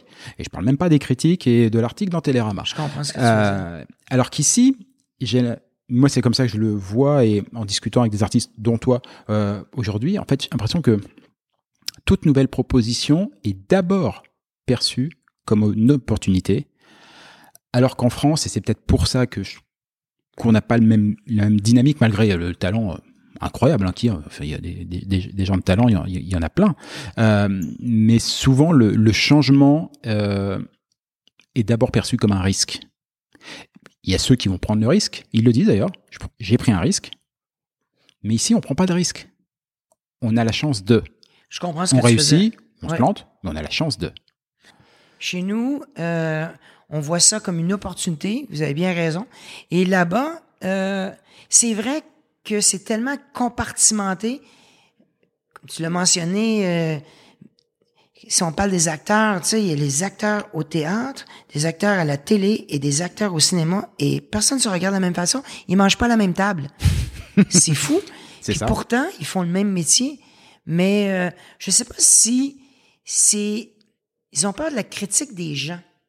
Plus la perception. Tu sais, moi, j'ai, j'ai toujours un, un problème avec les grands penseurs. Euh, les grandes chaînes mettent souvent euh, 1000 personnes dans un endroit avec des questionnaires. Et là, après ça, ils disent, ah oui, on a fait des études. Ah ouais? Moi, souvent, je me suis pris la tête avec euh, certains producteurs et euh, je disais souvent, euh, vous, vous parlez tous entre vous. Moi, je, je fais, je- à un moment donné, à une époque, je faisais 25 à 30 séances de dédicaces par année. Et je voyais en moyenne 200 à 1000 personnes. Et j'avais un commentaire, un ressenti de toutes ces personnes-là. Moi, je faisais pas, je mettais pas un tampon sur la, photo, là. On avait une mini-discussion. Et j'avais ma propre analyse de qu'est-ce que les gens aimaient ou aimaient pas de l'émission ou des émissions que je faisais. Eux, je, je pense pas qu'ils qu'ils ont cet échantillonnage-là. Et donc, ils transposent leur insécurité aux autres acteurs ou aux autres personnes ou personnages. Et ça, je trouve ça dommage qu'il y ait des décisionnaires qui refutent ou euh, réfutent ou refusent une certaine idée parce que ah oui, c'est ce gars-là, il pourra pas porter ce projet-là parce que ce gars-là, on le voit dans cette case-là. Mais au Québec, c'est pas pareil. On a les les, les cases, c'est des entrepôts. c'est c'est euh, des bibliothèques. C'est ça ta case. Va dans la rangée B, tu vas trouver un livre qui commence par B. Va dans la rangée Z, tu vas trouver d'autres livres. Puis amuse-toi. Mais ça veut pas dire que c'est encore une fois que c'est synonyme de succès. Je pense qu'il y a des tentatives, il y a des gens qui te projettent comme euh, dans euh, Garibou, il est à contre-emploi. C'est un rustre personnage. C'est quelqu'un qui est rabat-joie. Euh, Garibou, c'est complètement le contraire de moi. Oui, c'est pas toi, oui, Ils ont pris un risque et ça a bien marché. Les gens étaient hyper contents. Ben, j'entends souvent des artistes qui vont dire Ah, moi, je suis tanné de faire de, l'humour, on me voit tout le temps pour ce, ce rôle-là. Moi, j'aimerais être dramaturge au moins une fois. Tu sais, j'aimerais faire mon Ciao Pantin. C'est ça. Ouais, le fameux Ciao Pantin. Oui, que les gens ne comprennent pas toujours au Québec ce que ça veut dire, Ah oui. mais c'est c'est l'envers. Euh, c'est le revers de la médaille. Si tout le monde est tellement des gens qui sont hyper tristes et hyper émotifs dans, dans une série ou dans une fiction, ben ils peuvent être le, le fou du roi dans l'autre. Tu sais, c'est... Je que... vais juste expliquer l'expression le Ciao Pantin parce Oui. que il se trouve étonnamment que j'ai quand même beaucoup de Québécois qui euh, qui, euh, qui, qui qui écoutent. Euh, et Ciao Pantin, euh, peut-être vous le connaissez, Coluche, oui. l'un des comiques les plus euh, les plus populaires, les plus connus euh, de France et encore aujourd'hui alors que qu'il est décédé en 1986. Avec les Euh, Restos du Cœur qui a créé Voilà, un... qui a créé un truc de, de, de, fou. Enfin, dont je me suis retrouvé dans Oui, les enfoirés. t'as fait Les Enfoirés, c'est vrai. n'importe quoi, mais n'importe quoi. Mais en tout cas, Coluche continue parce que c'est important. Euh, et, et, et Coluche, euh, reconnu comme, euh, co- co- comme comique, euh, joue, interprète un rôle dans un film Ciao Pantin, dans lequel il a un rôle bon, vraiment dramatique, très, Très noir. très très noir, et autant se le dire, il est absolument prodigieux dedans comme, comme acteur. Il est absolument prodigieux, euh, mais euh, alors qu'en plus à l'époque où il y avait vraiment le syndrome de, de se dire allez, les comiques c'est pas des gens sérieux. Souvent, malheureusement, c'est les plus sérieux. Euh, mais les comiques c'est pas des gens sérieux. Oh, c'est pas vraiment des comédiens. C'est c'est pas vraiment faire l'acteur et ainsi de suite. Là, tout le monde s'est dit ah ouais, on peut être reconnu nous les comiques, nous les divertissants entre guillemets, on peut être reconnu comme quelqu'un de sérieux, comme un vrai acteur, si on a un rôle à la Thio Pantin. Et euh, il y a une espèce de course, un petit peu, euh, sur tous ces, ces, ces- comiques, ces gens de divertissement, pour trouver le rôle un peu dramatique, un peu noir, qui va le- leur permettre d'être enfin reconnus, d'avoir un César, le, le, prix, euh, euh, le prix qui est remis par, les académies françaises. Euh, bon, il y, a- eu quelques réussites, il y a eu un certain nombre de ratés aussi, parce que tout le monde n'a pas non plus la capacité à être. Et euh, Il y a eu des gens du jardin qui ont réussi. Il y a eu, c'est ça. euh, je veux dire, quand tu passes de Brise de Nice, où tu t'en vas avec, euh, euh, je me souviens pas le titre. The Artist. The- The Artist, oui, non, The Artist, oui. Mais il y avait aussi un autre film où il faisait un, un inspecteur à Marseille, ce qui était, euh, il y avait la mafia. et La tout. French. La French. La Euh, French. C'était vraiment, tu sais, je veux dire, il nous fait pas rigoler du tout, là. Ouais. Un, euh, un autre film dans lequel il fait pas rigoler, que je te conseille, Contre-enquête. euh, Ça a été son premier rôle, à ma connaissance. Euh, Peut-être un petit peu, un, un peu noir. Euh, je peux pas te raconter le film, sinon je te dévoile tout. D'accord. Euh, c'est un peu comme Usual Suspect, c'est-à-dire que euh, à la fin tu dis, mais Ah, putain, mais, mais- c'était évident, je le savais depuis le début, mais personne ne l'avait vu venir. Euh, oui, quelques-uns y arrivent, mais euh, Oui. Mais ce qui est triste, c'est que la plupart le recherchent. C'est ça. je pense qu'il faut pas. Et, et après, je peux comprendre. Euh, exemple, on a une, ici, on a une Sarah Jeanne Labrosse qui est absolument délicieuse, délectable. Et puis en plus, Sarah, tu la vois le matin à 8 heures ou à 20 heures le soir ou trois jours plus tard, c'est la même meuf. C'est la même fille. Elle est entière, elle est unique. Et elle, cette année, elle a joué euh, dans notre Bye Bye à nous, qui est euh, le programme où, euh, si nos amis français écoutent, c'était l'ancien, on peut dire, quand Arthur faisait, il faisait son émission qui disait, c'était quoi, au revoir 2000 quelque chose. Pas au Oui, l'émission en fait avec laquelle il, il clôturait l'année et il lançait l'émission du, du Nouvel An. Effectivement, beaucoup de, de, de sketchs, choses comme ça. Mais ici, c'est beaucoup plus scénarisé. Ah bah oui, ici c'est on reprend l'actualité. On reprend l'actualité d'un an et on, on la joue en, en, en satire, en, en, en comédie. Et Sarah Jeanne a été géniale dans ce rôle. Pourtant, elle a fait des rôles beaucoup plus sérieux. Et je trouve que ça montre encore une fois euh, comment s'il y a un bon réalisateur, un bon producteur qui croit, s'il y a les bons textes, quelqu'un peut vraiment Ouais. euh, rayonner de toutes les façons. Et, il y a, et, tu, et tu disais, en parlant de Sarah Jeanne, tu disais, euh, c'est exactement la même fille si on la croise le soir, le, le, le matin et tout. Je te renvoie le compliment. Je pense que toi, c'est à peu près pareil. hein, Depuis, un peu plus d'une heure qu'on est là, je pas l'impression que le Jean-Marc que j'ai vu à la télé jusqu'ici est différent de celui que j'ai en face de moi. Euh, et ça m'amène au, dernier point que j'avais évoqué au tout début de, l'émission, la sincérité. Euh, Il y a une sincérité chez les artistes québécois. Et, euh, pour en revenir à toi, je me souviens de Danse avec les stars. Je sais plus quel quel artiste venait de, de, de performer de, de- devant toi et, et tout d'un coup, on, toi qu'on te voyait toujours euh, rigolo, exubérant, taquin avec euh, avec Chris Marquez, avec, avec- les autres juges, là tu bah tu fonds en larmes tout simplement et tu tu pars dans un monologue où tu expliques une forme de, de détresse, le manque, l'amour, la culpabilité quelque part. Et c'est des choses que tu as j'allais dire, retraité encore et encore dans ton, dans, dans ton livre. Euh, mais c'est ça, je, il y a une sincérité dans les artistes québécois.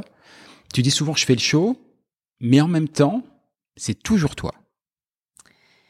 Euh, C'était Amel Bent, une performance d'Amel Bent euh, qui était avec Christophe Cata et euh, quand je la regarde danser, Ben, je pense à ma femme. Et aussitôt que je pense à ma femme, ben, je pense à mon fils et à ma fille. Et je pense ce sentiment de culpabilité, de d'être là, d'avoir un siège, une place de luxe dans une émission hyper euh, prisée, regardée, adulée par certaines personnes. Et je me dis, mais qu'est-ce que je fais ici? Tu parles d'authenticité. Je pense que l'authenticité doit être vraiment reliée à, tes sentiments, à, ta, à ton âme, à ton cœur, à tes amours. Et j'essaye d'être le plus souvent possible, oui, dans la vérité. Mais après, je suis conscient qu'on a un, il y a un investissement qui est fait en moi pour le divertissement. Donc, je suis pas là pour faire pleurer les gens. Je suis là pour que, tu sais, le mot divertir, je pense qu'à la base, il est plus proche du mot sourire que du mot mm. pleur. Oui. Mais, euh, n'en reste pas moins qu'il faut être, capable de vivre le moment après. On vit dans le moment présent. Et donc, si je suis ému, ben, je, suis ému. Mais après, il faut vivre avec les commentaires de nos copains, puis des personnes qui disent, ben, il faut que tu ailles voir un psychologue, là, Jean-Marc, t'as un, problème, d'émotion. Euh, je connais quelqu'un qui peut t'aider, Mais c'est vrai que je suis tout le temps à fleur de peau, puis ça me gêne pas non plus. Puis il y a d'autres personnes qui vont avoir, ils vont, vont le garder à l'intérieur. Ils le donneront pas parce qu'il y a de la pudeur. Mm. Moi, il y a pudeur pour que je le fasse. J'ai plus, je ne, je ne calcule pas quand ça va arriver. Si ça arrive, ça arrive. Puis je veux pas dire que c'est à prendre ou à laisser, là. Mais je suis comme ça. Puis je pense qu'aujourd'hui, dans dire que je suis le plus connu des inconnus, c'est un petit peu moins vrai. Mais je, je prétends pas que les gens me connaissent, mais ils me connaissent un peu plus. Et je pense que je vais continuer à être comme je suis. Et la vie elle-même va me dire non. La vie, elle va arriver puis elle va dire, Jean-Marc, euh, ben, tu peux faire d'autres choses, mais ça, tu peux plus le faire. Ou ça, tu le fais, maintenant, faut que tu fasses d'autres choses. Donc, j'ai l'intention de vivre à 1000% chaque opportunité qu'on va me donner. Puis si ça veut dire qu'il y a quelque chose, une musique qui me touche, ou un mouvement qui me touche, ou quelqu'un qui me parle qui me touche, ben, ça se pourrait que je me déshydrate. Ça se pourrait que mon niveau de fluide diminue dans mon corps et augmente sur la table en face de moi. Mais c'est ça. Ouais, je crois que ça s'est bien ressorti. Euh, on, en revient à, la première émission de Révolution cette année sur, sur, sur, les e où en plus, ça touchait le handicap. Euh, voilà, on a senti que tout le plateau était cueilli, mais alors toi, tu l'as pas faim. Personne, je crois. Mais, euh, mais, je trouve que en es l'incarnation. Je suis content de parler de ça avec toi, mais j'y trouve un certain trait de, caractère québécois dans cette capacité à être en tant qu'artiste, en tant que personnalité publique, être comme on est. Euh, la vie de Céline Dion, alors c'est peut-être particulier, mais j'ai l'impression que tout le monde la connaît, mais dans le moindre recoin tout. On connaissait sa maman, on était invité à la maison euh, derrière. Euh, bon, nous en France, elle a été surtout invité chez Michel Drucker.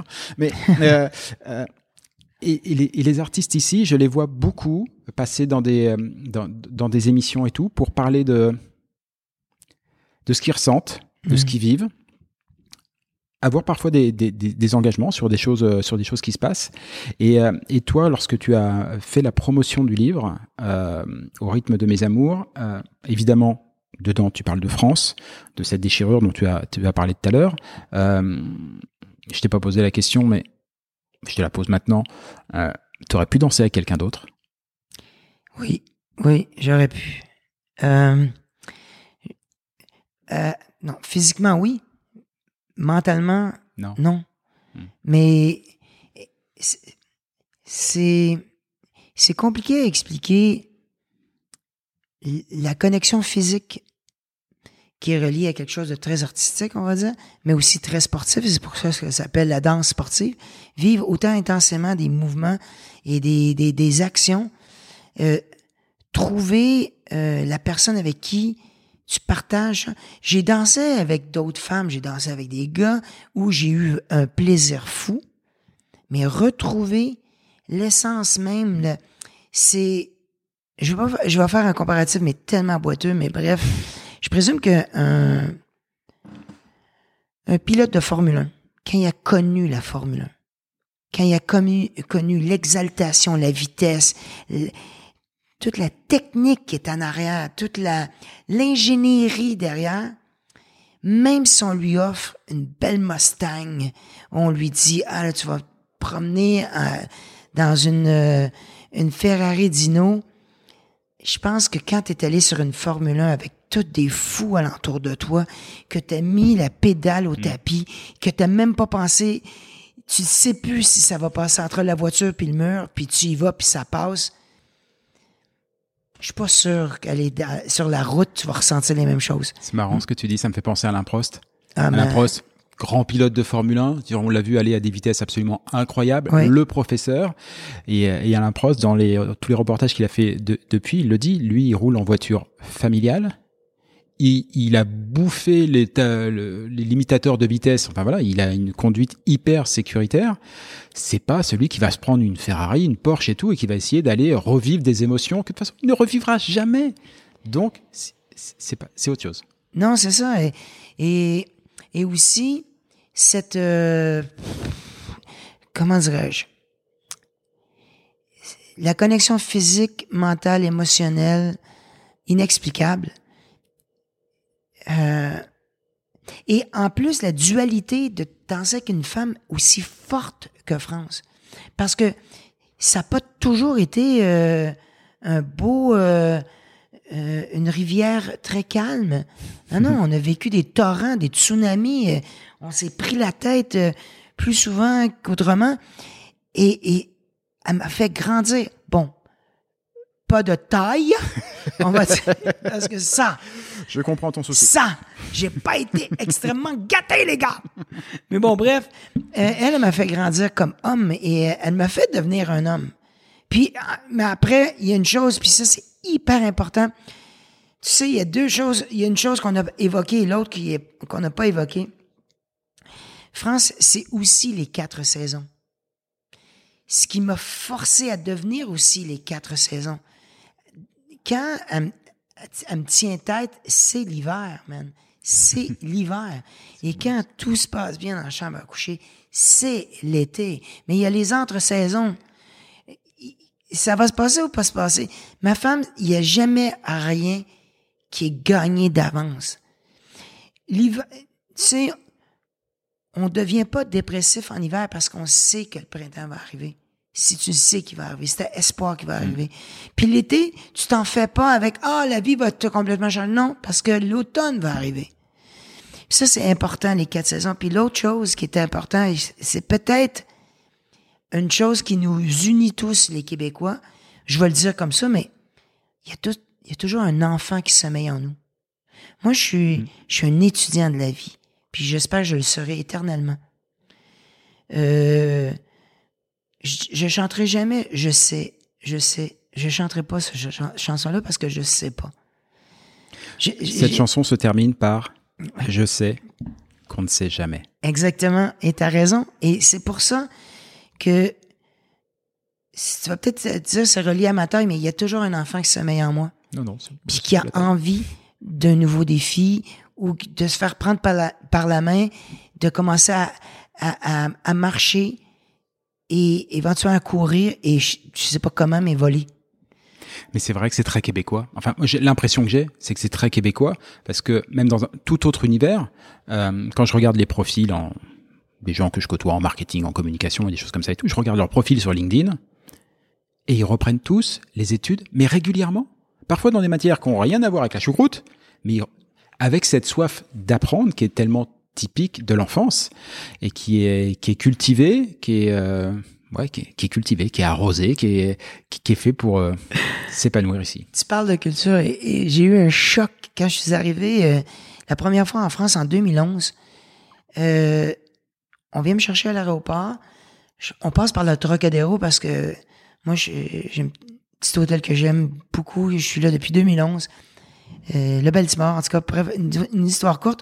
On passe euh, la place du Trocadéro où il y a les, les deux musées, le, le musée de l'homme ou le musée... euh, Musée de l'homme, ouais. Ouais, l'homme, c'est marqué 1000 ans d'architecture. 1000 ans d'architecture? Nous, on fait hein, le 350e du, du Québec. Tu, tu dis, attends, eux sont rendus à 1000 ans d'architecture. C'est qu'on est encore des enfants par rapport à... Et la beauté de ça, c'est que ne vrai, vieillissons pas trop ça. rapidement.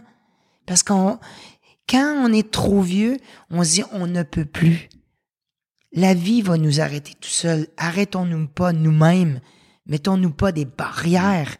La vie va nous le dire tout seul que je peux pas sauter aussi loin que je sautais ou aussi haut.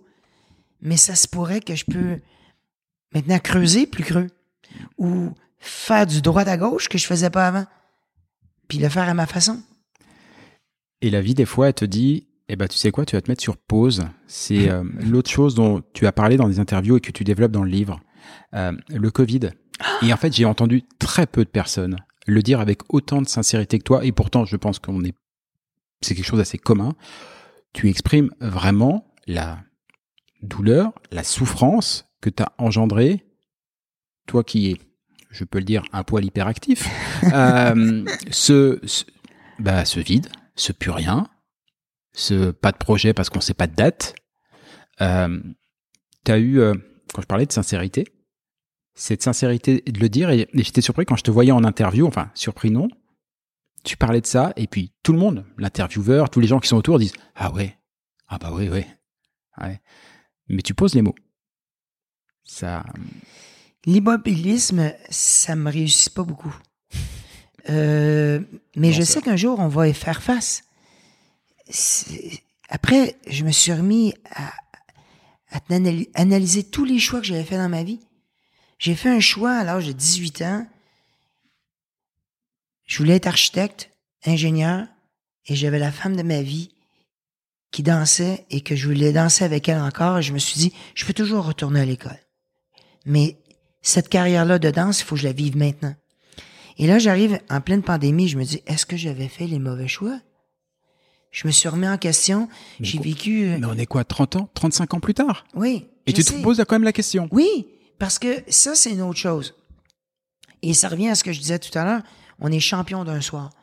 Si je suis euh, bien vu par rapport à l'émission Révolution, ben à chaque épisode, il faut que je retourne, il faut que je sois, au- faut que tous mes chakras soient, soient bien alignés pour que j'amène la meilleure, euh, les meilleurs commentaires pour que la personne puisse avancer parce que c'est pour ça qu'on m'assoit.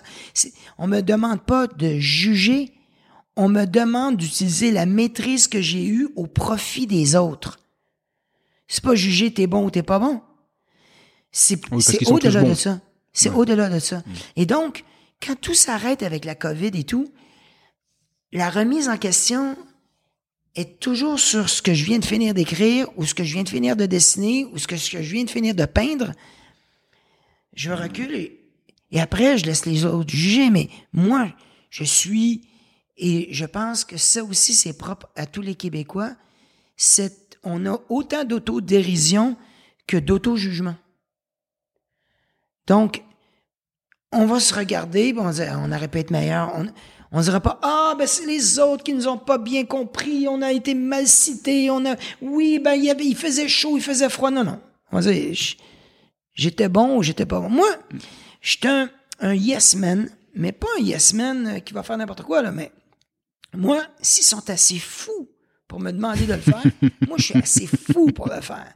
Après, je regarde, je dis, Hmm, j'aurais pu être meilleur, j'aurais pu répondre aux questions plus, euh, ça aurait être plus concis, plus précis, j'aurais pu apporter cette lumière ou, mettre de l'ombre sur ça, c'était pas obligé d'en parler. Bon, bref, après, je me juge, puis après ça, je me dis, ben, je l'ai fait avec mon cœur. Donc, si c'est ça qui a sorti, ben, c'est ça qui a sorti. Mais comme je reviens à la pandémie, ça m'a, ça m'affectait euh, émotionnellement et je voulais pas que ma famille paye pour ça. Donc, j'allais dans le garage euh, faire, avoir mes petites larmes, mes petits pleurs, je revenais avec l'énergie, puis on faisait de la bouffe pour la famille, on faisait plein de choses. Mais après, je me suis reconnecté à ma petite fille, je me suis reconnecté à ma femme, parce que faut se le dire, cette vie de saltimbanque, elle est, euh, comment dire, elle est riche, elle est fun, elle est exaltante, mais au prix des fois de la famille. Ouais, c'est sûr. Ouais, c'est vrai que ça a été euh, pour tout le monde une, une drôle de période, et alors pour les artistes. Mais toi, au moins, tu l'as dit. Toi, j'ai vu beaucoup d'artistes qui euh, l'ont caché d'une certaine manière. C'est-à-dire que alors, beaucoup d'artistes euh, se sont mis à, à YouTube à- pour, pour, pour garder un lien et tout, mais mais ils sont peu ceux, même ceux qui l'ont fait, à avoir dit que bordel, ils l'ont fait, mais ils ont souffert quand même, quoi. Et je pense que la plupart ont souffert parce que quand on est euh, habitué à aller sur scène régulièrement, quand on est habitué à avoir un, un carnet de balles qui est rempli pour les trois prochaines années et, et tout d'un coup, bah, tout, tout s'annule. Et tu le disais très bien d'ailleurs au, au début quand tu fais danser avec les stars, quand tu tout, tout est au vert et tout d'un coup on dit hop. Bah non, là cette année là on sait pas, ça va pas être donc euh, si t'as la chance, de- vas-y vas-y go parce que là on sait pas. Et c'est d'ailleurs pourquoi que. Que j'ai accepté de faire spectaculaire. Parce que pendant la pandémie, j'ai réalisé encore plus qu'est-ce qui se passait dans ma famille, dans ma maison. Je te dis pas que ma femme elle me cachait rien, elle m'a rien caché. Mais quand tu le regardes dans un petit téléphone en FaceTime, et quand tu le vois en 3D dans ta maison, là, moi je voyais des révolutions d'émotions là chez moi là, je les voyais. C'est pour ça que j'ai décidé d'accepter spectaculaire et de ne plus refaire Danse avec les stars parce que partir trois mois, je peux plus le faire. Je l'ai trop vu qu'est-ce que France fait.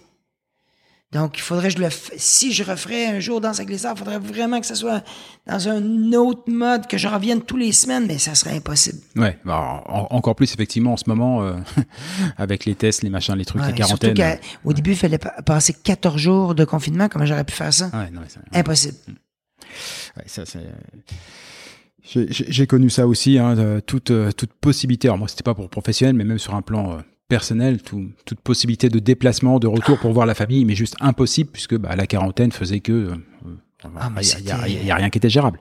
Euh, Il y a rien qui était gérable. Et dans ton cas, évidemment, c'est bah, c'est encore plus criant. Euh, J'ai trois dernières questions. Trois dernières questions. Je vais essayer Allons-y. d'aller vite parce que tu m'as déjà accordé un temps absolument incroyable. Et Mhm. tu vas bientôt battre le record de l'émission, un record de plus pour toi. Euh, première question, toi qui passes ta vie dans les avions, même si euh, maintenant tu passes peut-être un peu moins longtemps dans la durée en, en France, mais tu es toujours là, là tu reviens à l'instant Oui. euh, au jour où on, on enregistre, ça fait quelques jours que tu es, que es revenu. Famille mise à part, parce que je pense qu'on a tous bien compris que c'était ton moteur à toi, ton cœur, qui était, avec eux. Euh, quand, tu es à, quand tu es en France, qu'est-ce qui te manque le plus du Québec? Euh, honnêtement, je suis en France, c'est une question de choix. Je veux être là. C'est triste, mais quand je suis à quelque part et que je veux être là, il me manque rien. Je, je me donne, je construis dans un autre pays, on me donne une opportunité incroyable. J'ai très, très, très peu de regrets dans la vie. Et, mis à part, comme tu l'as dit, ma famille, il me manque rien. Bon, du coup, ça, ça, ça flingue un peu ma deuxième question, qui était à savoir quand tu étais, quand étais au, au Québec, qu'est-ce qui te manquait d'ailleurs? Donc, Ah, mais là, là, elle est différente. Ah. Quand je suis au Québec, parce que, faut dire que, et on l'a évoqué euh, à maintes reprises, j'ai eu des opportunités de me réaliser dans plusieurs pays. C'est devenu, euh, je dis pas une drogue, mais c'est devenu quelque chose. euh, c'est des défis différents. Ici, si je fais quelque chose, je suis jugé automatiquement de mes pères, Hmm. de mes mères, de mes frères, de mes sœurs, de mes cousins, des gens que je connais pas. Quand je vais en France, vu que, comme on a évoqué, c'est local, je fais une bourdre là-bas, elle reste là-bas. ça, ça me manque. je te comprends tellement. Ça me Euh, manque. Je te comprends tellement. Moi, j'ai commencé la radio quand j'avais 13 ans. Juste pour parler de moi un petit peu. Euh, alors, évidemment, j'étais un poil plus jeune que maintenant, donc euh, plus immature, plus. Mais tu parlais de track tout à l'heure. Moi, j'étais bouffé par le track. Et j'étais bouffé par le track, donc accessoirement excessivement mauvais, euh, parce que je m'en foutais qu'il y ait 100, 200, 300, 2000, 4000, 10 000 personnes qui m'écoutent. Moi, je savais que pouvaient m'écouter ma maman, mon papa, Pépé, Mémé, et éventuellement la fille sur laquelle j'avais des vues en ce moment. C'est clair. Voilà. Et ça me, mais alors, ça me coupait les ailes, euh, et j'étais mauvais comme un cochon. Et depuis que j'ai repris le micro, et notamment depuis que je suis arrivé au Québec, Pop, pop, pop, pop, pop, pop, pop, tranquille au bilou, ils écoutent, ils écoutent pas, c'est pas grave, mais je suis tellement plus détendu, à mon humble niveau, alors j'imagine que quand on est sur des, euh, Attends, sur des programmes comme les tiens, 10 saisons de danse avec les stars, on a fait presque, on faisait 10 à, 10 à 11 primes par année, je t'explique. Et toutes les conneries et toutes les, les situations qui se sont ah, il y en a eu, hein. Ah, il y en a eu. Mais là, on est à deux pas du petit cinéma, cinéma maison où toute la famille euh, se réunit pour écouter Révolution en- ensemble. Je te dis que je passe un vilain quart d'heure quand je prends pas la, bonne décision. devant. Pour eux, là, hey, je le lis en direct, là. Ah ouais. En France, là, j'étais triste parce que je retournais dans ma chambre et j'étais tout seul et je pouvais pas partager mon bonheur, mais non plus mes malheurs. Mais ici, on partage tout. c'est que c'est quand je suis chez moi, ce qui me manque, c'est ce drôle d'anonymat ou de ce, ce protège. côté euh, caché de ce qui se passe. Mais bon, je vais dire qu'un un pourcentage très positif, il se passe des belles choses pour moi, donc euh, j'aurai des Ouais. belles choses à partager. Ouais, c'est bien. Puis, euh, ouais, globalement, sur, sur Révolution, en plus, euh, franchement, il n'y a pas, y a, y a- y a pas grand chose à dire. Ça doit bien se passer quand même Ça en se famille. passe bien. Dernière question. Alors. On en a beaucoup parlé. Tu es un homme de défi. Tu es un homme d'opportunité. Tu as dit, je suis un yes man. mais un yes man, mais attention quand même, pas tout. Oui. On ouvre le champ du possible. Si demain, j'étais capable de t'ouvrir une opportunité, absolument, quelle est l'opportunité la plus improbable possible et celle à laquelle tu ne pourrais absolument pas dire non, quoi qu'il en coûte? Le, le rêve de quelqu'un qui a déjà beaucoup rêvé sa vie, mais qui a réalisé ses rêves. Le rêve qui reste. D'être un acteur reconnu, de d'être sous l'aile d'un grand réalisateur, autant euh, québécois, canadien, américain ou français, qui me donnerait l'opportunité de me réaliser et de me de me pousser, pas dans mes retranchements, mais me pousser à exploiter si talent il y a, de le mettre sur euh, le grand écran. Ça, pour moi, ça serait... Je suis euh, en train de discuter avec des, des, des gens qui sont quand même assez influents dans, dans le cinéma français. Et euh, on parle, mais j'aimerais qu'on passe des paroles aux actes. Hmm. Et euh, j'aimerais que ça soit dans un, un avenir euh, rapproché. Mais si on, j'aimerais être vu comme ay- ayant les capacités d'être un acteur. Pas pourquoi je sens que ça va se faire. Je croise mes doigts. Non, je sens que ça va se faire. Jean-Marc, c'était un, un véritable bonheur. Euh, Jean-Michel, tu sais, euh, j'ai écouté euh, ton podcast avec Kim et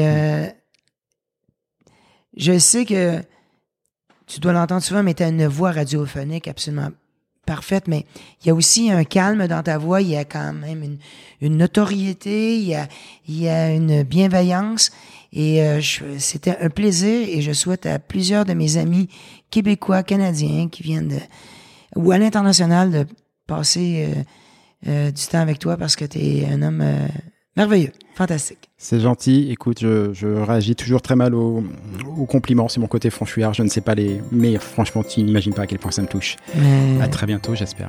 merci beaucoup. Ciao. Et voilà. Fais-tu frette, c'est fini pour aujourd'hui. Si vous êtes arrivé jusque-là, bravo, vous avez vraiment toute mon admiration. Mais bon, c'est probablement parce que cela vous a plu au moins un petit peu. Ou que vous êtes alors complètement maso. Par défaut, j'opte quand même pour la première hypothèse. On va dire que c'est mon côté optimiste. Alors s'il vous plaît, rendez-moi service. Partagez ce podcast, parlez-en à vos amis, abonnez-vous et surtout, surtout, donnez-lui une note. Alors juste pour info, même si ce programme reste évidemment très perfectible, inutile de mettre un 3 ou un 4 sur 5.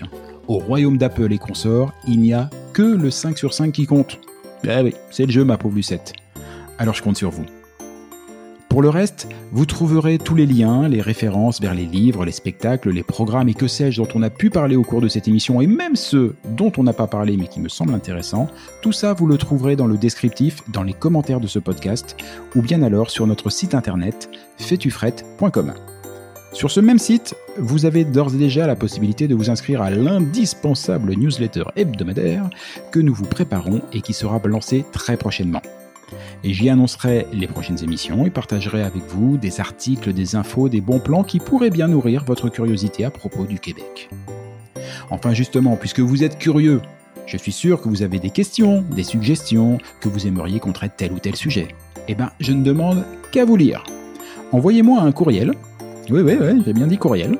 Envoyez-moi un courriel à l'adresse suivante. Fais-tu frette En un seul mot, tout attaché, sans espace, sans tirer ou quoi que ce soit. hein. Donc, fais-tu frette? À commercial. Ah oui, oui, oui, j'ai oublié aussi. Ici, on ne dit pas at ou arrobase, on dit à commercial. gmail.com. Bah, j'avoue que c'était pas très clair tout ça. On récapépète depuis le bédu, vous allez voir, c'est très simple. Fais-tu frette F-A-I-S-T-U-F-R-E-2-T-E à commercial gmail.com. Pas compliqué. Vous vous souvenez qu'au tout début de cette émission, je vous ai dit qu'au Québec, on ne disait pas bonjour, mais bon matin.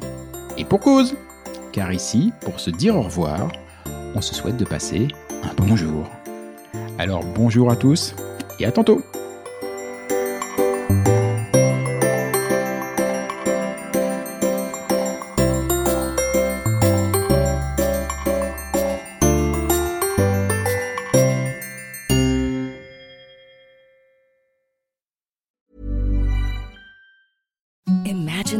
softest sheets you've ever felt. Now imagine them getting even softer over time. That's what you'll feel with Bowl and Branch's organic cotton sheets. In a recent customer survey, 96% replied that Bowl and Branch sheets get softer with every wash. Start getting your best night's sleep in these sheets that get softer and softer for years to come. Try their sheets with a 30-night guarantee. Plus, get 15% off your first order at bowlandbranch.com. Code BUTTERY. Exclusions apply. See site for details. Hi, I'm Daniel, founder of Pretty Litter. Cats and cat owners deserve better than any old fashioned litter. That's why I teamed up with scientists and veterinarians to create Pretty Litter. Its innovative crystal formula has superior odor control and weighs up to 80% less than clay litter. Pretty Litter even monitors health by changing colors to help detect early signs of potential illness. It's the world's smartest kitty litter.